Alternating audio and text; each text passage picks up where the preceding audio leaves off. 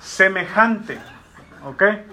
Semejante también lo usa la Biblia. Entonces, eh, un, símil es, ah, una comparación utilizando la palabra como o un sinónimo de como, que sería semejante. O cualquier otra palabra, pero que, que nos está indicando claramente que está haciendo una comparación. Ahora, una metáfora va a ser una comparación, pero no nos va a usar la palabra como. Simplemente va a decir, esto es esto. No va a decir esto es como esto. Y se debe entender por las figuras del lenguaje de que cuando algo, hay algo raro ahí, ¿verdad? Si se está usando un objeto para representar otra cosa, lo más seguro es que es una metáfora. ¿ok? No está diciendo que realmente eso es eso, sino que eso es como si fuera eso, pero no te está diciendo cómo. Y vamos a ver, ¿verdad? Unos uh, ejemplos en Mateo 5.13. ¿Alguien que pueda leer Mateo 5.13?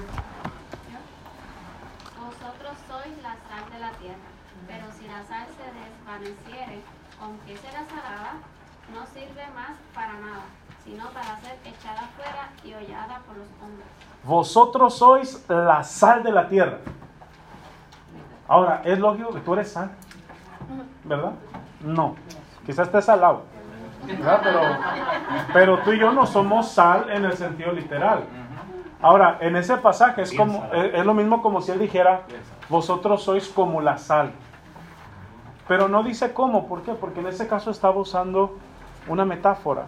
¿verdad? El Señor simplemente decidió hablar en metáfora en vez de hablar eh, en sí Vosotros sois la sal de la tierra. Eh, Santiago 4.14, alguien que pueda leer Santiago 4.14. Ana Paula. Cuando, no sabéis lo que, lo que será mañana, porque ¿qué es nuestra vida? Seguramente es neblina que se aparece por un poco de tiempo y luego se desvanece. Nuestra vida es neblina. No, nuestra, literalmente la vida, nuestra vida no es neblina. Pero ahí está haciendo una comparación diciendo nuestra vida es como la neblina. Y luego explica de qué manera nuestra vida es como la neblina, de que solo está... ¿O dinos, Ana Paula? Que aparece por un poco de tiempo y luego se desvanece. ¿Verdad? Que es, es, es, está dado un momento y en el próximo ya no está. Está hablando de la brevedad de nuestra vida y en ese, en ese caso, ¿verdad? Santiago decidió usar una metáfora. Nuestra vida es neblina. Eh, 3.6. Santiago 3.6.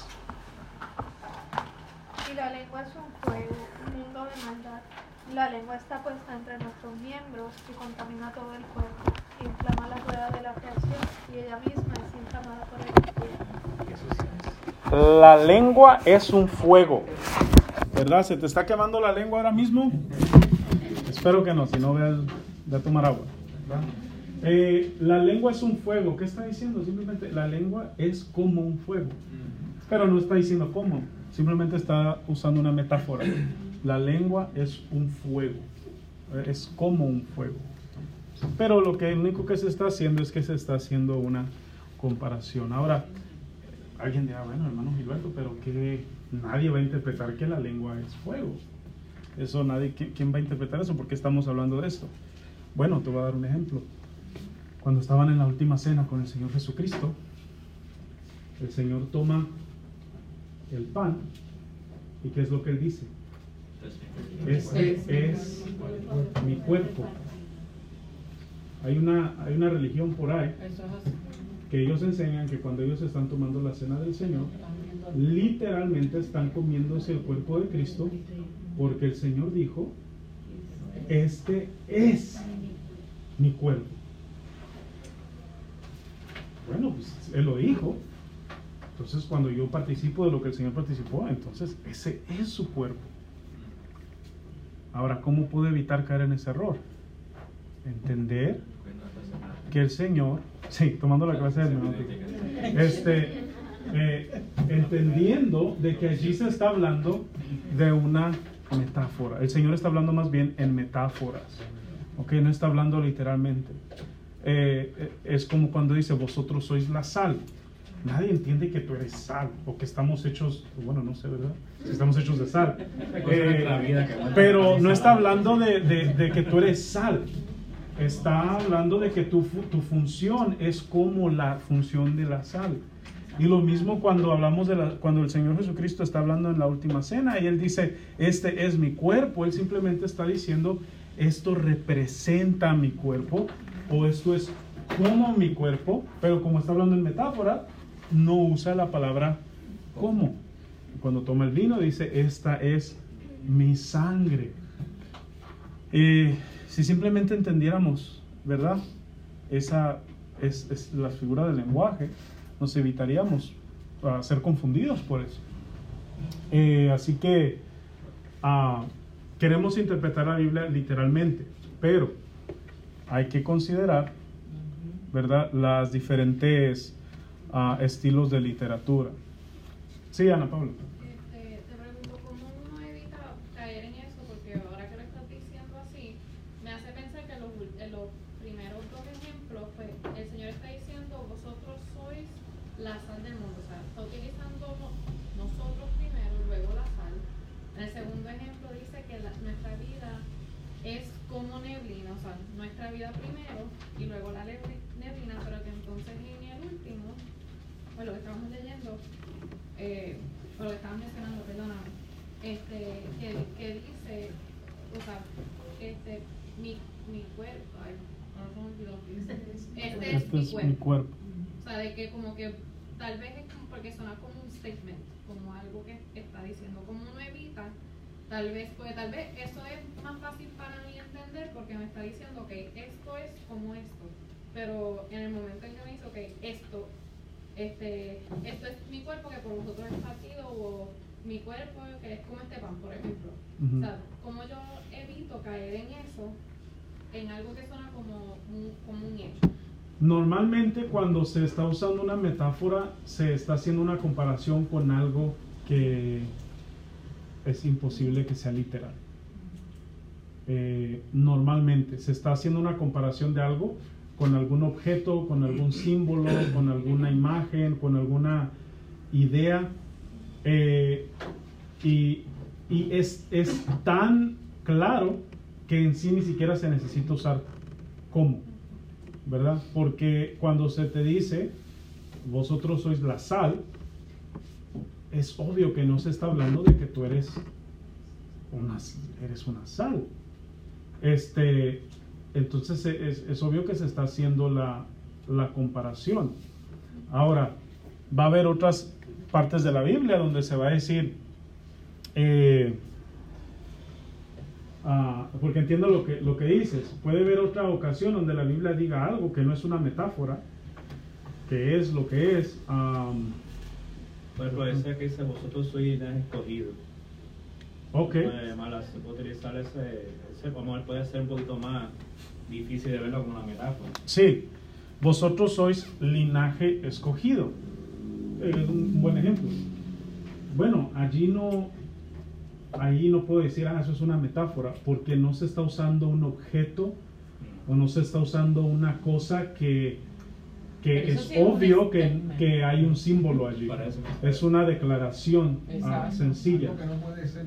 Eh, entonces, normalmente la metáfora cuando se usa, por causa de que estamos hablando de tipos de literatura y de figuras del lenguaje, se están usando objetos o cosas que de manera literal no podrían serlo. ¿Ok? Cuando Cristo dijo, este es mi cuerpo, los apóstoles no estaban viendo el pan y no estaban, wow, mira, ese es el cuerpo del Señor. No, ellos lo tenían ahí al lado. Pero él está diciendo, esto es como mi cuerpo que va a ser. ¿verdad? Dice que rompió el pan y, y, ¿verdad? Comieron y todo eso, pero había una, eh, eh, era un objeto que estaba representando otra cosa. Ahora, si se hace una declaración y no se ve ningún objeto, no se ve una comparación con algo, ¿verdad? Que no sea un objeto, pues entonces eh, eh, lo más seguro es que no es una metáfora. Ahora, si usa la palabra como, pues entonces es un símil. Pero yo, yo diría que la, la mejor forma de identificarlo es lo ilógico que sería si fuera literal. Eh, ujú. ¿Sí? ¿Eh?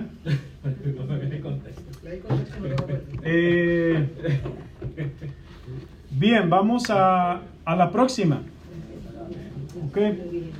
Personificación.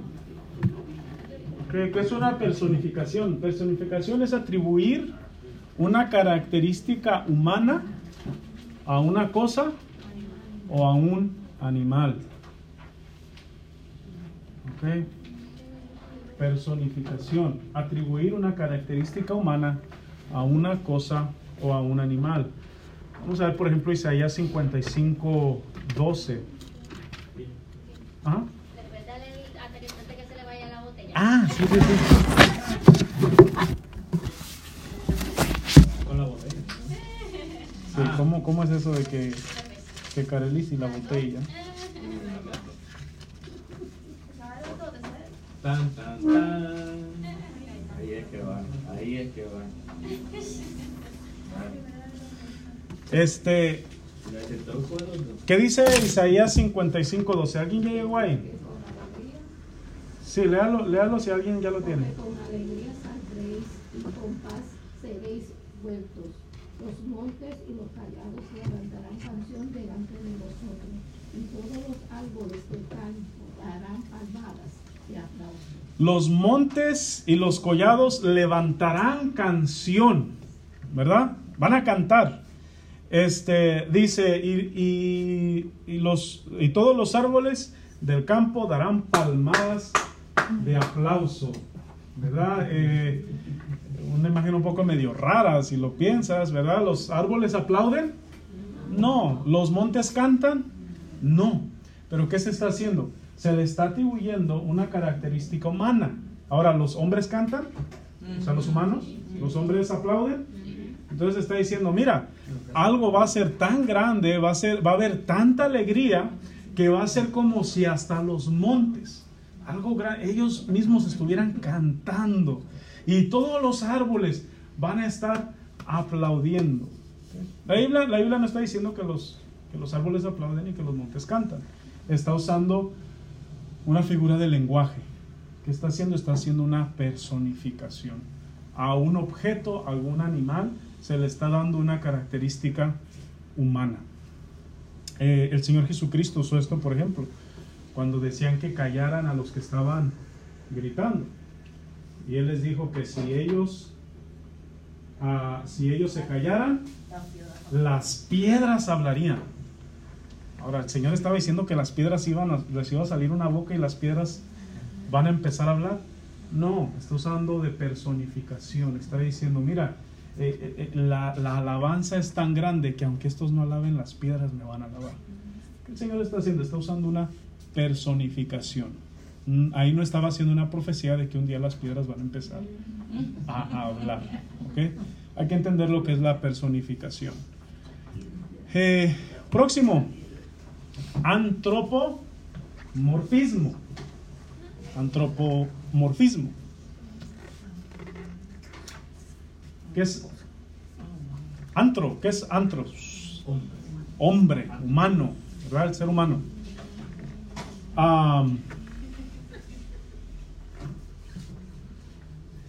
Antropomorfismo. Cuando hablamos del antropomorfismo, le estamos atribuyendo una característica humana a Dios. ¿ok? Ahora es importante entender esto. Eh, Dios, ah, ¿verdad? Dios no es como tú como yo. Eh, Dios no es de carne y hueso. Eh, Juan, Juan ah, eh, 4.24 dice que Dios es espíritu. ¿Ok? Entonces, Dios, ah, puede ser que Dios no, no tiene un cuerpo carnal como tú y yo. Pero ahora, ¿cómo tú y yo entendemos a Dios? Entonces, ¿qué es Dios o cómo funciona Dios? Y la Biblia usa mucho de antro- antropomorfismos para que nosotros entendamos cosas acerca de Dios. Y vamos a ver unos ejemplos ahí en... en ¿Ya? Wow, ¡Qué rápido! Los dos. Este... eh, vamos a ver, ¿verdad? Un par de ejemplos de cómo se le atribuyen a Dios características de hombres. Vamos a ver eh, los tres que están ahí. Eh, Alguien que pueda leer Génesis 6, 6 al 8. Hebreos 10, 30, otra persona que lea Hebreos 10, 31. Y el resto vamos a Salmo 17. ¿Quién puede leer Génesis 6? Hermana ah, 6, 6. Elena, 6, 6 al 8. Y se arrepintió Jehová de haber hecho hombre en la tierra y lo dolió en su corazón. Hasta el ocho. Sí. Perdón. Y dijo Jehová, traeré de sobre la faz de la tierra los hombres que he creado, desde el hombre hasta la bestia y hasta el reptil y las aves del cielo, pues me arrepiento de haberlos hecho. Pero Noé halló gracia ante los ojos de Jehová. Ok. Aquí hay varias ocasiones donde se le están atribuyendo características humanas a Dios. Dice al principio que le dolió en su corazón. ¿Verdad? Le dolió en su corazón. Ahora, ¿qué función tiene el corazón en nosotros? ¿Qué pasa si, te- si- si se te para el corazón? Ahí quedó, ¿verdad? Ahora, Dios tendrá un corazón también que le está palpitando, ¿verdad? Y que eventualmente va a dejar de palpitar y, y- y- y va a dejar de, de existir. No. Eh, nosotros usamos, puesto de que el corazón es tan importante, nosotros usamos el corazón para expresar muchas veces sentimientos fuertes. Me dolió el corazón. Te amo con todo mi corazón. Eh, y uso, uso el corazón para expresar emociones fuertes. Entonces aquí nos está diciendo, no nos está enseñando la Biblia que Dios tiene un corazón. Lo que nos está enseñando es que el dolor de Dios era tan fuerte que era que le dolía el corazón, ¿ok? Pero se le está atribuyendo una característica humana para que nosotros entendamos El dolor. el dolor del Señor.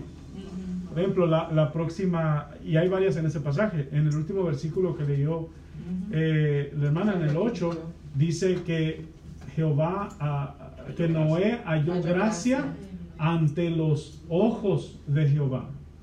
Ahora, yo no sé, yo nunca he visto al Señor y nadie lo ha visto, ¿verdad? Pero yo no sé si el Señor tenga dos ojos como tú y como yo, que con el tiempo, ¿verdad? La vista se les vaya yendo y ya no, ya no vaya a ver, quizá ya está muy viejito y ya no ve bien. Eh, Dios no es cuerpo, ¿ok? Y nuestro cuerpo, pues eh, nosotros estamos en un cuerpo que se está deteriorando por causa del pecado, pero Dios, eh, no- yo no sé si Dios tenga ojos, pero ahí no nos está enseñando necesariamente que Dios tiene ojos, pero está usando una expresión humana delante de los ojos de Jehová, está, usando la expresión para decir ante Él, ¿verdad? Es una expresión humana que se le está atribuyendo a Dios. Am, eh, próximo era Hebreos 10.31. ¿Alguien tiene Hebreos 10.31, Manuel? Horrenda cosa es caer en manos del Dios vivo. Horrenda cosa es caer en manos de Dios vivo. Ah, La Biblia nos dice que Dios no es cuerpo, Dios es espíritu, pero aquí nos dice que horrenda cosa es caer en manos de Dios. Ahora, cuando hablamos en términos humanos, cuando se usa la expresión en manos de, ¿verdad? ¿De qué estamos hablando? Estamos hablando de que alguien tiene posesión de algo, ¿verdad? O que tienes algo en las manos que, que está en la posesión. Eso no quiere decir que literalmente vas a caer en las manos de Dios, que Dios tiene unas manos y tú vas a estar en las manos de Él. No. Horrenda cosa es caer en las manos o en la posesión o en la presencia de un Dios ah, vivo. Y por último, Salmo eh, 17. Eh, y va- vamos a leer, vamos a leerlo y vamos a ver, ¿verdad? Diferentes ah, antropomorfismos en este pasaje.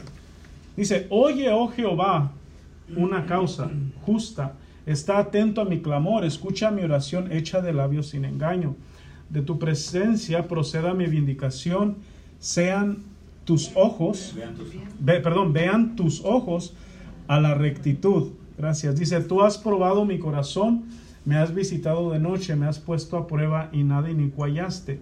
He resuelto que mi boca no haga transgresión en cuanto a las obras humanas por la palabra de tus labios y me has guardado de las sendas de los violentos. Sustentas mis pasos en tus caminos para que mis pies no resbalen. Yo te he invocado por cuanto tú me dirás, inclina a mí tu oído, escucha mi palabra, muestra tus maravillas, ah, tus maravillosas misericordias, tú que salvas a los que se refugian a la diestra de los que se levantan. Y verdad, podemos seguir ahí leyendo, guárdame como a la niña de tus ojos, escóndeme bajo la sombra de tus alas. Eh, aquí no está diciendo que verdad necesariamente que Dios tiene alas y Dios tiene ojos y orejas y Dios es como nosotros. Cuando le está pidiendo que Dios que incline a, a mí tu oído, no es que Dios está haciendo esto necesariamente, pero se están usando expresiones o características humanas para atribuirlas a Dios, para darnos a nosotros, hombres limitados, una, una idea, una imagen de lo que Dios está haciendo con nosotros. Así que hay que entender los antropomorfismos. Eh, próximo, antropopatismo. ¿Verdad? Antropos quiere decir hombre. Eh, patismo viene de la palabra griega patos. ¿Ok? Pathos. Pathos, lo voy a decir como en griego para no confundir a patos. Ah, patos ¿Qué significa eh, emoción. ¿Ok? Es donde nosotros obtenemos la palabra pasión. ¿Verdad? Eh, cuando se dice que alguien es apático, ¿qué significa una persona apática? Que no tiene emociones. Que es empático. Que se relaciona a las emociones de, de otro. Es esa palabra, ¿verdad? Eh, eh, el- el- la palabra patos en griego quiere decir emoción. Entonces, cuando hablamos de un antropopatismo, estamos hablando de una emoción humana que se le atribuye a Dios. ¿ok? A Dios se le atribuye una emoción humana. Eh, Dios no es, eh, hermanos, Dios no es como tú y como yo. ¿ok? Dios es diferente a ti y a mí. Ah, y tenemos que entender que Dios no tiene problemas emocionales o trastornos emocionales como tú y como yo podamos llegar a tener. ¿Ok? Pero, ¿cómo yo entiendo cómo Dios siente? ¿Verdad? Bueno, vamos a atribuirle a Dios sentimientos ah, humanos. Ah, vamos a hablar de Dios como si Dios fuera un hombre, para nosotros entender mejor qué es lo que Dios siente. Vamos a ver un ejemplo ah, eh, bien controversial, ¿verdad? Génesis 6.6. Hermana Elena, leíste ahí hace rato. Puedes leer otra vez Génesis 6.6 nada más. Y, Y, el 6, otra vez. sí, el 6.6.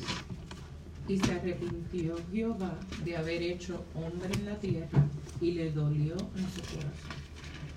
Y se arrepintió Jehová de haber hecho hombre en la tierra. Ahora, Dios se arrepintió de haber hecho hombre en la tierra. El problema es que hay un versículo más adelante, números 23, que dice lo siguiente. 23, 19 dice, Dios no es hombre para que se arrepienta. Dios no es hombre para que mienta, perdón, ni hijo de hombre para que se arrepienta. ¿Qué es lo que está enseñando aquí, ah, verdad, Eh, el libro de números? Que Dios no se arrepiente. Dice, Dios no miente y Dios no se arrepiente porque Él no es como tú y Él no es como yo. Ahora, en este, en este versículo hay varios de los componentes que hemos estado aprendiendo que aplican. ¿Ok? Ah, por ejemplo, si tú tienes una Biblia que distingue la poesía del resto del texto, lo más seguro es que esta porción está escrita ah, con, eh, en prosa. ¿Ok? Lo más seguro es que tú tienes texto, empieza en el 23, el texto normal, y cuando llegas al versículo 7, el texto se hace como para el ladito y está más inclinado. ¿Están así en sus Biblias? Eh, si, si están, bueno, no les dije que fueran ese pasaje, ¿verdad? Pero si están allí, ustedes pueden ver que hay una, eh, está escrito en forma de poesía. Entonces, considerando algunas de las cosas que hemos aprendido anteriormente, ¿qué puede, qué puede haber en este pasaje donde dice, Dios no es hombre para que mienta, ni hijo de hombre para que se arrepienta? No. Dios no es hombre para que mienta, ni hijo de hombre para que se arrepienta. Esto tiene características de, de algo que hemos visto ya anteriormente en la clase. Dios no es hombre para que mienta, ni hijo de hombre para que se arrepienta. Paralelismo. Este es un para, está usando de paralelismo. Dios no es hombre, ¿ok? Para que se arrepienta.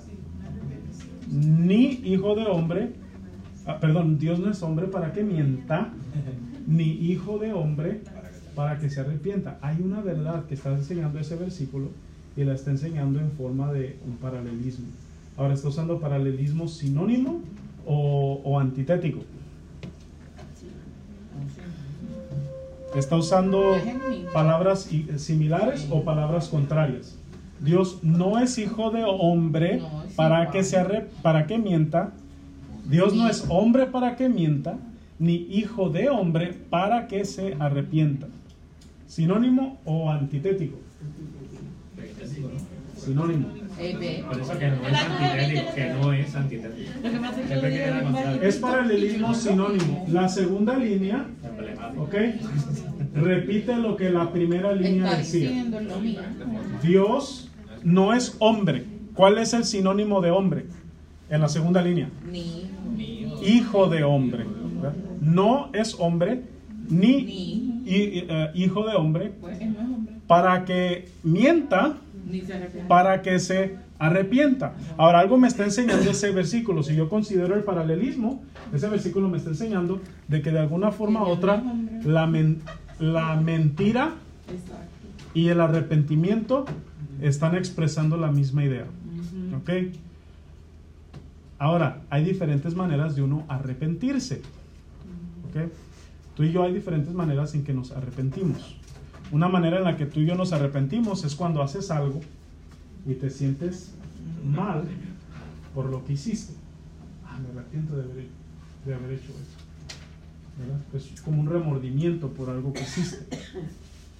Ahora hay otro arrepentimiento de que dices, voy a ir a la, voy a, ir a la clase de hermenéutica. Ajá. Ah, no, mejor no voy a ir, está Sí. lloviendo. ¿Verdad?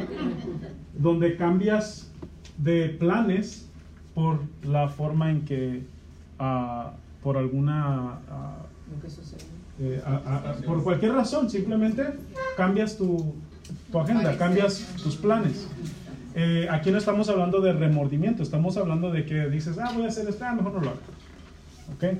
Ahora, considerando eso, cuando aquí está usando la palabra mentir y el arrepentimiento, ¿de qué tipo de arrepentimiento se estará refiriendo cuando está hablando de, Se cuando lo pone como un paralelo, como un sinónimo de mentir? Cuando se duele por haber hecho algo. Sí, Dios no miente y Dios No sé. no se arrepiente. No se arrepienta, pues no se Ok. arrepiente de haber hecho algo malo, tal vez. eh, Se Exacto. Él no se arrepintió de haber hecho la creación del hombre, lo que pasa es que le dolió la reacción del hombre. E- Exactamente. Aquí más bien, se- cuando estamos hablando de que Dios no es hombre para que mienta, ni hijo de hombre para que se arrepienta, está hablando de que Dios no cambia. ¿Ok? La mentira es cuando dices algo contrario a la verdad. El arrepentimiento es cuando haces algo contrario a lo que ibas a hacer. O dices algo contrario a lo que ibas a decir. Dios no hace eso. Dios si dice que va a hacer algo, ¿sabes qué? Lo hace. Porque Dios no es hombre para que mienta, ni hijo de hombre para que se arrepienta.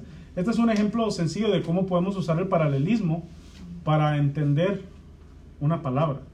Ok, Si yo pongo la mentira y si este versículo me está poniendo la mentira y el arrepentimiento como un paralelo, tengo que pensar bien de qué manera lo está expresando. Ok, entonces, ¿Dios se arrepiente? Es decir, ¿Dios cambia de opinión? No. Dios no cambia de opinión. Dios no dice, ah, voy a ir a la clase de... ya, mejor no, está lloviendo. Dios no hace eso. Dios si dice que va a hacer algo, lo hace. Dios no se arrepiente.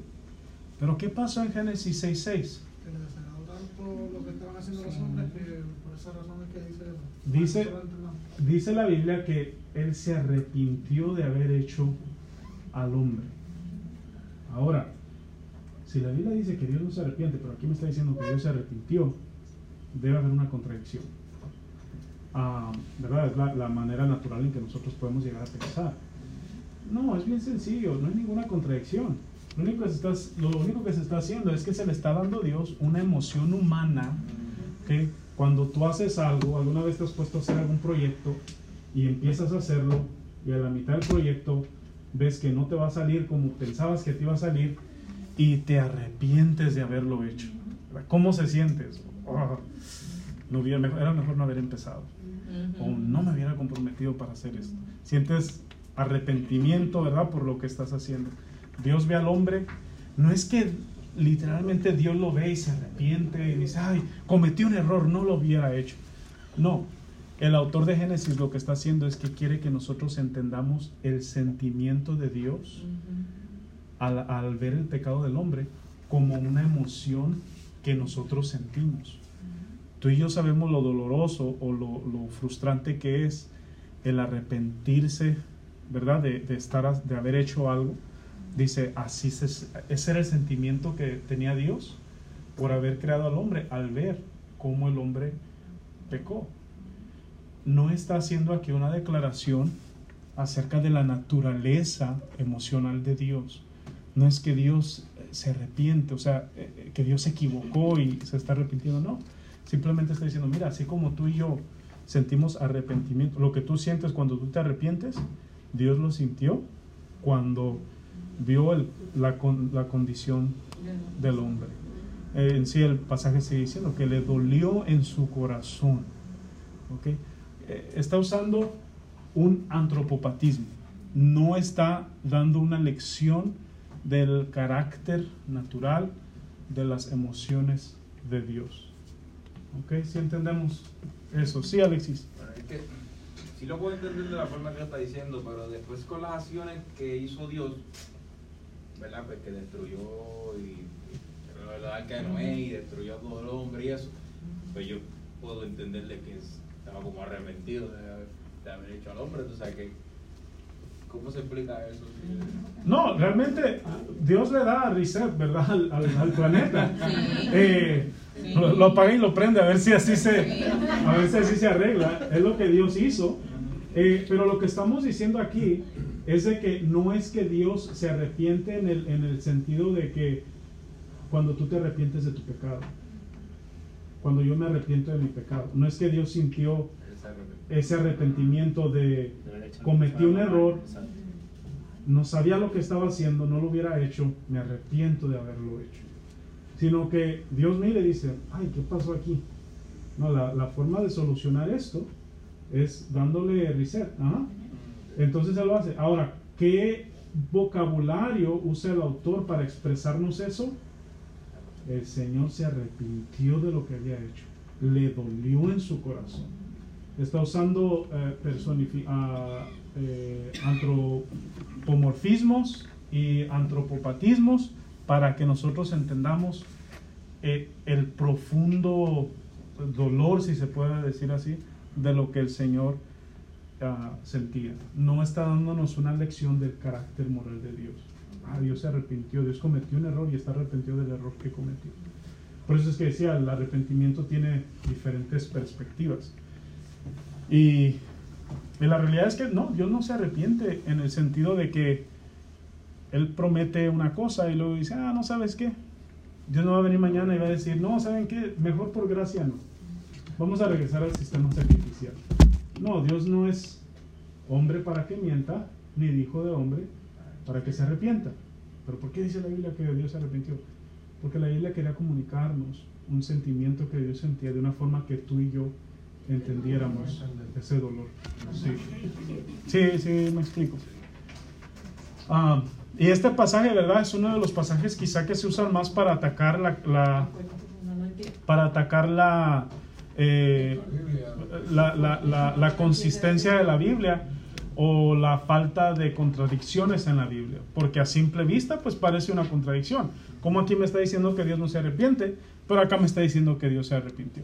Bueno, está usando figuras de lenguaje, está usando una emoción humana es que yo aplicada a Pero Dios. también, eso yo creo que más bien lo que te enseña es la importancia de estudiar la Biblia, porque si uno lee la Biblia, eso va a pasar, pero yo me, puedo, yo me puedo entender muy bien, Alexis, porque uno de recién creyente, Ujú. tú, por eso es que dicen no, no, no por Génesis, porque uno no va a entender, porque uno en el- comenzando en el Señor, esas cosas tú las lees. Ujú. Yo me acuerdo, es que pensando en eso de Alexis, yo me acuerdo que hace años, cuando yo cogí evangelismo explosivo aquí, yo lo cogí como al año de yo haber eh, eh, aceptado al Señor. Y yo me acuerdo que en una visitación con Carlos Renta, con el pastor, ahí yo estaba con él. Y una persona les reclamó eso. Y los dos nos quedamos. ¿Cómo? ¿Y cómo yo le explico eso? Y él, y más sabio, lo creemos perfecto. O sea, no me acuerdo ni qué le dijo, pero literal una persona. Y a- eso fue lo primero que estoy pensando, pero a la hora de la verdad, yo llevo 17 años en el Señor. Yo no, y mira cuando estoy cogiendo hermenéutica, so, la palabra sí es viva y es eficaz y el Señor te va a hablar a través de la palabra, pero entonces es que tú tienes que estudiar la palabra porque por leerla dándole peso en parte a, la- a lo que él dice, por leerla es que no lo vamos a entender, Ujú. Gilberto, porque todo el mundo tendría que meterse de lleno en la palabra, porque, porque tú lo lees, ay Dios se arrepintió, no, pero no se arrepintió, porque de primera instancia uno no va a pensar, ay, es que ese sentimiento no es de... Sí, de- yo creo que eso es a lo que él se refiere, pero then again, uno en el Señor es que uno en el camino, el Señor, el Señor mismo, porque también está eso, es que la verdad es que el Señor te va a mostrar en la palabra su verdad. Ajá. Y mientras entonces uno estudia la palabra y conoce al Señor, entonces el Señor te lo va a revelar. Por eso es tan importante no solamente leer la Biblia, sino estudiarla. Ahora, ¿cuánta, ¿cuánta gente hay en las iglesias que ni la Biblia lee? Eh, mucho menos estudiarla. Y a veces pienso que eso ayuda a, a explicar un poco la condición de mucho de nuestro cristianismo. Claro. Entonces es bien importante leer la Biblia. No solamente leerla, sino estudiarla. El versículo que ustedes se memorizaron hoy, pero él mismo constituyó algunos apóstoles, profetas, evangelistas, maestros, Pastores y maestros. Ahora, el, que van a, presentar la próxima semana dice, a fin de que de perfeccionar a los santos, ¿ok? ¿Quiénes son los santos? Nosotros. Para la obra del ministerio. El Señor, para eso dejó a los pastores, maestros, evangelistas, profetas, apóstoles. Todos esos son cosas que Dios le dio a su pueblo en diferentes tiempos para que tú y yo y la gente a través de esos tiempos fuéramos creciendo. Eh, porque necesitamos estudiar la Biblia, no basta con simplemente leerla.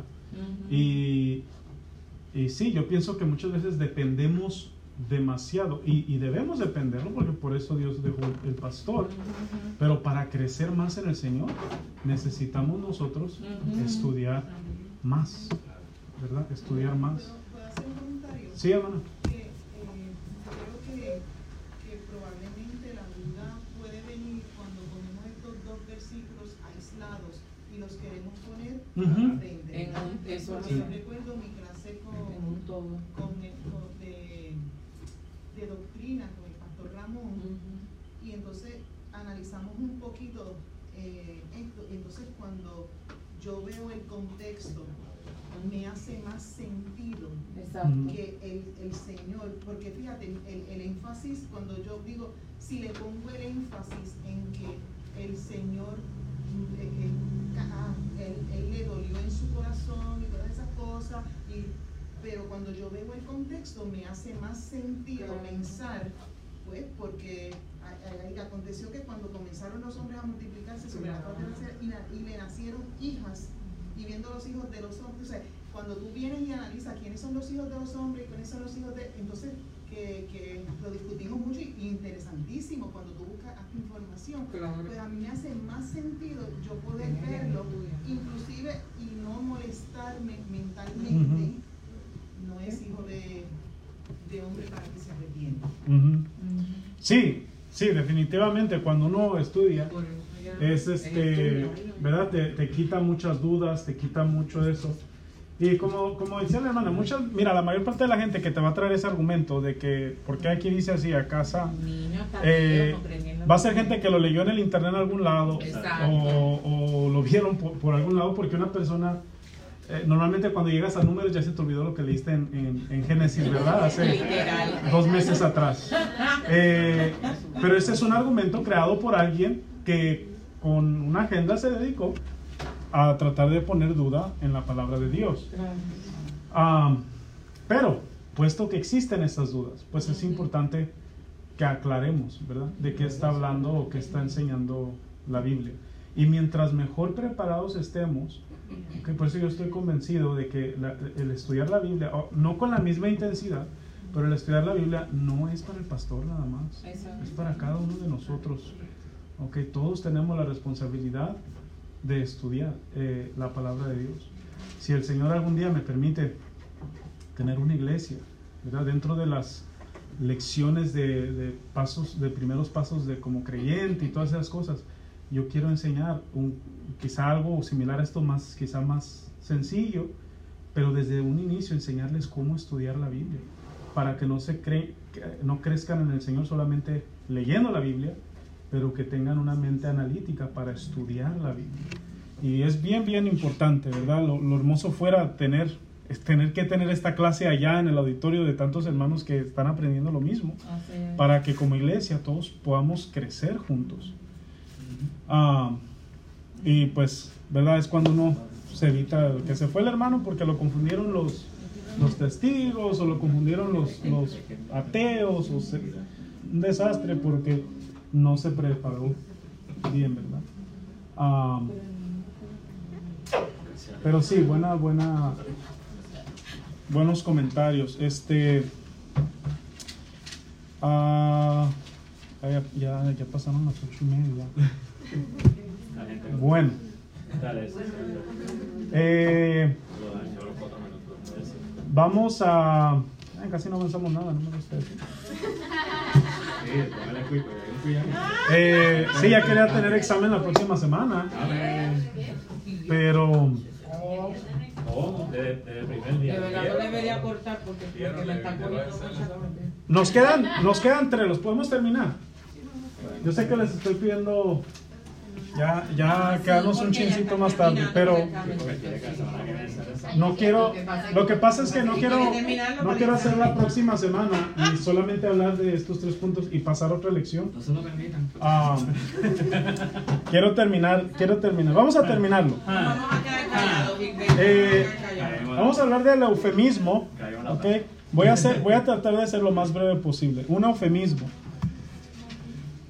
El eufemismo es reemplazar una palabra ofensiva. ¿Ok? Y ahí no me gusta que dice ofensiva, pero puede ser una palabra ofensiva o una palabra sin tacto. ¿Ok?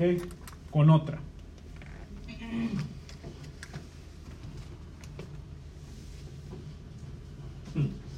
Ahora, nosotros usamos eh, eufemismos y a veces, ¿verdad? No nos damos ah, cuenta. Eh, pero vamos a leer tres. ¿Ok? Eh, Génesis 4.1. Génesis 4.1.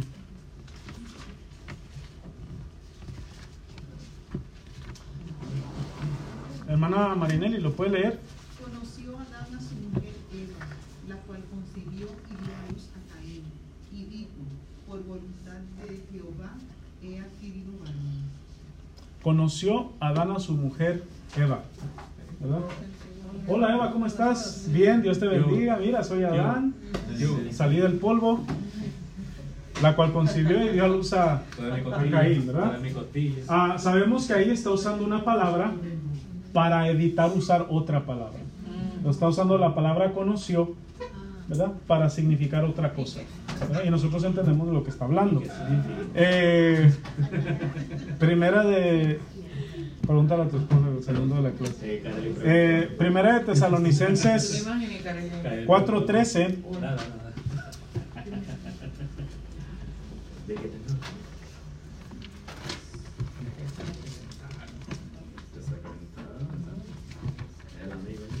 Primera de Tesalonicenses 4.13. Tampoco queremos, hermanos, que ignoréis acerca de los que duermen, para que no os en, en- no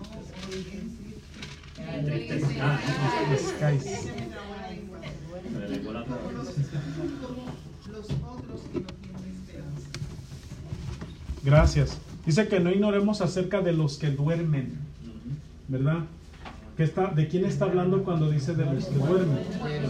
Está hablando de los muertos. ¿ok? Pero a veces se, se evita usar la palabra muerto porque se oye muy feo. Incluso, por ejemplo, en inglés ah, se usa la expresión cuando alguien se murió. No dicen, oh, she died, or he died. Porque se oye muy crudo, se oye muy feo. Entonces dicen, she passed away. Pasó a, a otra vida. O, Paso para allá. pero eh, es, es simplemente una, una eh, expresión que se usa para no decir otra. Descanse en paz. ¿Verdad? No está descansando, ya no está ahí. ¿Verdad? No dices, ah, que se muera en paz o que esté muerto en paz. No, descanse en paz. Que se pudra. Es para no, para no, para evitar ser ofensivo o evitar ser ah, crudo, ¿verdad? En, nuestra, en nuestras expresiones. Ahora, hay iglesias, ah, creo que los testigos de Jehová son uno, que como dice que duermen, los adventistas, que como dice que duermen, pues ellos dicen, ah, ves, no están muertos, están dormidos, están ahí descansando. No, es simplemente está diciendo que están muertos, pero Pablo no quiere usar la palabra muerto, está usando la palabra los que duermen, los que están ya descansando. Eh, pero no es literal que están durmiendo, ¿ok? Eh, está usando un eufemismo. Eh, y por último, 1 Corintios 7 dice, en cuanto a las cosas que me escribisteis, bueno le fuera al hombre no tocar mujer. Nuevamente, ahí no está hablando, ¿verdad?, de que un hombre no puede quizás saludar a una mujer. Ah, no está hablando de eso de ninguna manera. Pero está usando un eufemismo. Ok, bueno le fuera al hombre no tocar mujer. Está diciendo, mira, bueno le fuera al hombre no, no tener relaciones con una mujer. ¿verdad? Y el contexto nos dice de qué está hablando, pero a causa de las fornicaciones, ¿verdad? Este, en el versículo 2 dice, pero a de las fornicaciones, bueno, eso me dice exactamente de qué está hablando, cuando dice, bueno le fuera al hombre no tocar mujer. Así que esos son los eufemismos, es, es simplemente los autores usando palabras para reemplazar otras, menos ofensivas. Eh, próximo, la hipérbole. ¿Qué es una hipérbole? Una hipérbole es una exageración adrede ¿ok? para dar un énfasis, para hacer un énfasis.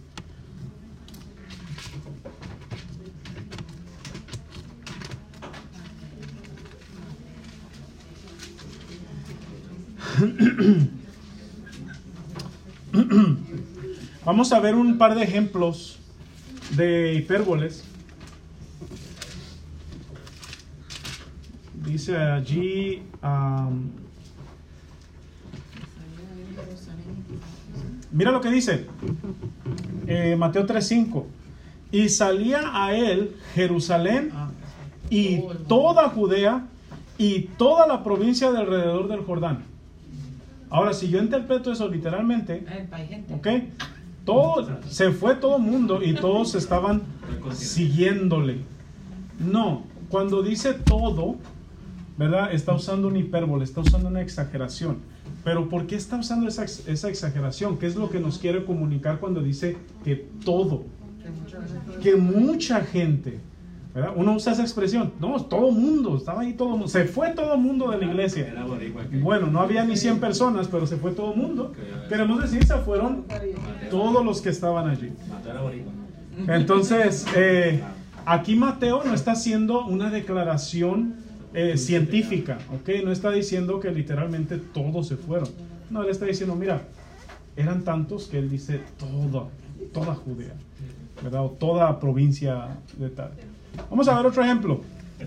Este, este me da risa por las, pre- las, las, no sé si sea una presuposición, pero la, el preconocimiento que a veces tenemos. Eh, otra vez os digo que es más fácil pasar un camello por el ojo de una aguja que entrar un rico en el reino de Dios. Es más fácil, ¿ok? Es más fácil que un camello pase por el ojo de una aguja a que un rico entre al reino de Dios. Ahora les voy a decir algo. Yo conozco una explicación que se la da este pasaje, la he estudiado, vayan ustedes y estudienla. Eh, la mayor de mis estudios me dicen que no me crea esa expresión y eh, esa, esa explicación. Y eh, la explicación es de que en Jerusalén había un hoyito por donde entraba el camello. ¿Alguien ha escuchado eso alguna vez? Ver, Yo vi una puerta, una puerta. Hay una, hay una explicación que se da a ese pasaje, que dicen que en Jerusalén había una puerta chiquita, ¿verdad? Por donde entraba el camello a la ciudad. Recuerden que en esos tiempos las ciudades estaban rodeadas por un muro. Y dicen que para el camello entrar, el camello se tenía que agachar, ¿verdad? Y entrar agachado por la puerta para entrar a la ciudad. Y que es más fácil que el camello se, se hinque o se agache y entre que un rico ah, se agache, se hinque y entre en el reino de Dios. Ah, yo escuché una vez eso y yo simplemente lo, lo tomé como un, un hecho. Ah, después, ¿verdad? He leído varios, varios libros investigando, ¿verdad? Realmente qué estaba diciendo ahí el Señor. La realidad es que no hay ninguna prueba arqueológica que demuestre que había una puertita por donde entraban los camellos a la ciudad. Eh, simplemente fue algo que alguien se inventó para tratar de explicar esta historia. Ah, pero la realidad es que la historia, eh, eh, lo que sí se le da más credibilidad es que estaba usando un hipérbole porque dicen que entre los árabes, aunque los judíos no son árabes, los judíos eran semitas, pero los árabes, un pueblo cercano, una raza cercana, tenían un dicho similar, pero en vez de usar el camello, ellos usaban el elefante. Y usaban un, un dicho similar que decían que algo era más fácil hacer que entrar un elefante por, la, por, el, por el hoyo de una,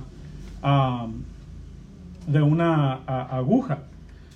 Entonces se cree que fue el dicho que se, ah, que se pasó a los judíos y los judíos en vez de decir camello, como en el área donde está Jerusalén no hay elefantes, ahí el animal más grande que había en ese tiempo era un camello. Los camellos son grandes, no sé si sepan, los camellos son animalotes grandotes. Entonces está usando, el Señor Jesús está usando esa expresión, ¿verdad? Que ellos usaban para enseñar lo imposible. Dice, una de las cosas más chiquitas que había en ese tiempo era el ojo de una aguja y una de las cosas más grandes era el camello.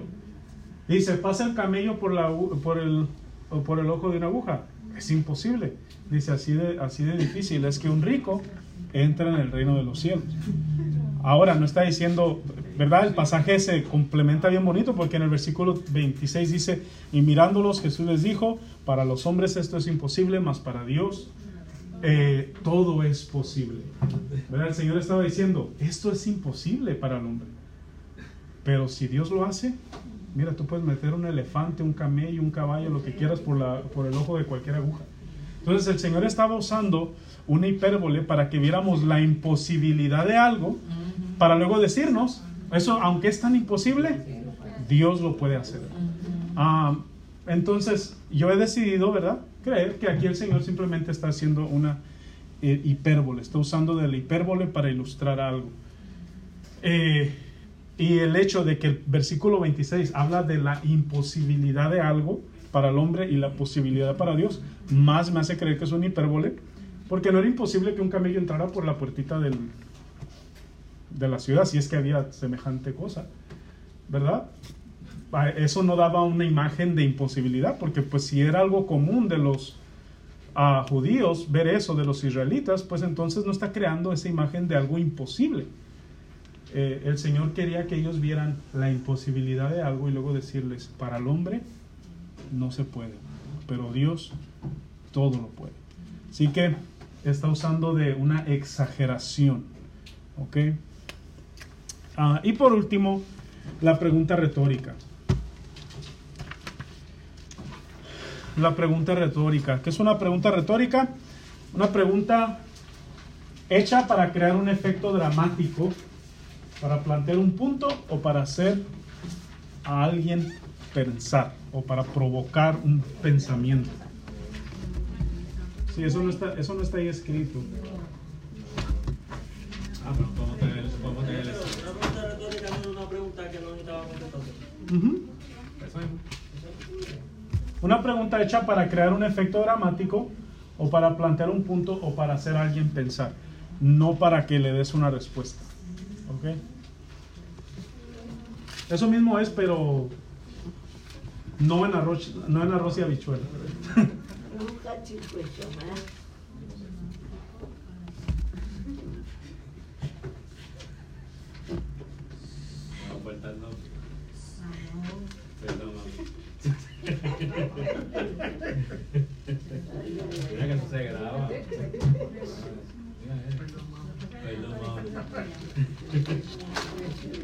Eh, A lo- a lo- a lo casi 40, me van a dar un regalo.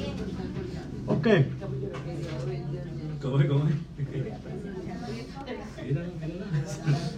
¿verdad? Un par, de, un par de ejemplos de esto es, por ejemplo, en Marcos 4:21. Eh,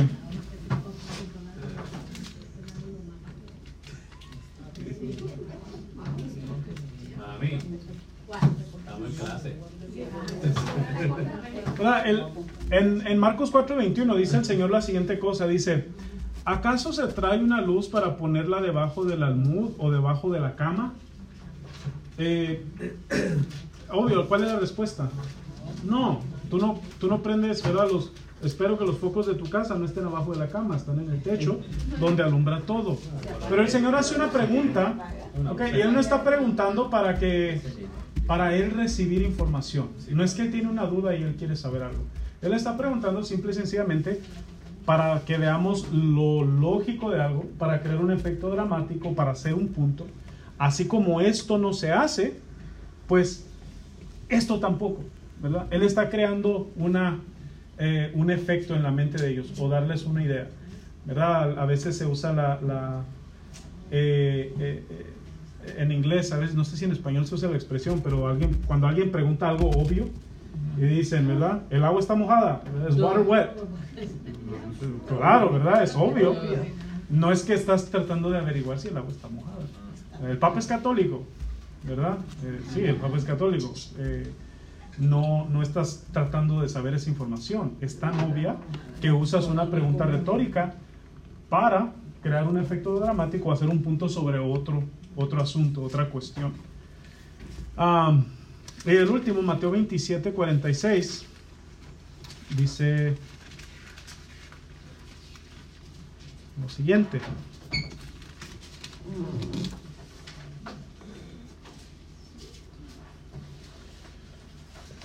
Cerca de la hora novena, Jesús clamó a gran voz diciendo, Elí, Elí, lama sabactani. Que traducido es. Dios mío, Dios mío, ¿por qué me has desamparado? El Señor Jesús no estaba gritando eso en la cruz del Calvario para que Dios bajara del cielo y le explicara, mira, te, te dejé por esto. Él sabía por qué el Señor lo había abandonado. Eh, él sabía porque eh, antes él estaba rogando al Señor, Señor, por favor no me, no, me, no me lleves a hacer esto si no lo tengo que hacer. Porque él sabía la separación que él iba a sufrir. Eh, pero ¿por qué el Señor pregunta eso? Señor, Dios mío, Dios mío, ¿por qué me has desamparado? Él hace esa pregunta para crear un efecto ah, dramático en nosotros, ¿verdad? para que nosotros veamos el profundo dolor que él estaba sintiendo cuando él estaba colgado ahí en la cruz. Señor, ¿por qué, me, ¿por qué te has ido de mí? ¿Por qué me has desamparado? No era, ¿verdad? Que él realmente quería que Dios viniera y le contestara por qué lo había dejado. Así que las preguntas retóricas, ah, ¿verdad? Están ahí para crear un efecto. Ahora, hermanos, no hemos visto todas las figuras del lenguaje. Estas solamente son algunas de las más comunes en la Biblia. Pero como dice ahí, vamos a ver frases idiomáticas. Hay frases que en la Biblia se usan que simplemente eran palabras o, o, dichos de esos tiempos. El vientre para las viandas y las viandas para el vientre. Cuando tú vas a estudiar eso, tú te das cuenta que ese era un dicho de ese tiempo. Que para nosotros no significa nada, pero cuando lo entiendes en el tiempo, era un dicho de ellos que se entendía. Eh, a ironía. Y hay otras cosas dentro de la Biblia que se usan, eh, ¿verdad? Para expresar ideas. Y pues estaremos aquí hasta las 10 de la noche si vemos todo lo todo. Eh, pero hemos visto las más comunes y las más importantes. Así que hay que tener eso en mente. Ahora dice ahí al final, hay una, una nota ahí al final, que dice, debemos siempre preguntarnos si hay alguna figura del lenguaje y no extraer doctrina o enseñanza que no está allí. Que cuando tengas duda de algo, pregúntate, ¿hay alguna figura del lenguaje que se está usando en esto? Y, y no empieces a hacer formulaciones teológicas de cosas que no están allí, si simplemente, ¿verdad? que te dieras cuenta, si simplemente entendieras que en ocasiones la, la Biblia se expresa, ¿verdad?, de esa manera. Dice, resumen del significado, ¿cuál es la forma en que el autor original quiso que su audiencia entendiera lo que escribió? Y debemos ponernos en el lugar del autor y debemos ponernos en el lugar de la audiencia, preguntarnos qué quiso este autor que esta audiencia entendiera. Haciendo eso, vamos a sacarle mejor provecho al estudio de las escrituras, ¿ok? Vamos a dejarle ahí y continuamos la próxima clase con la cita que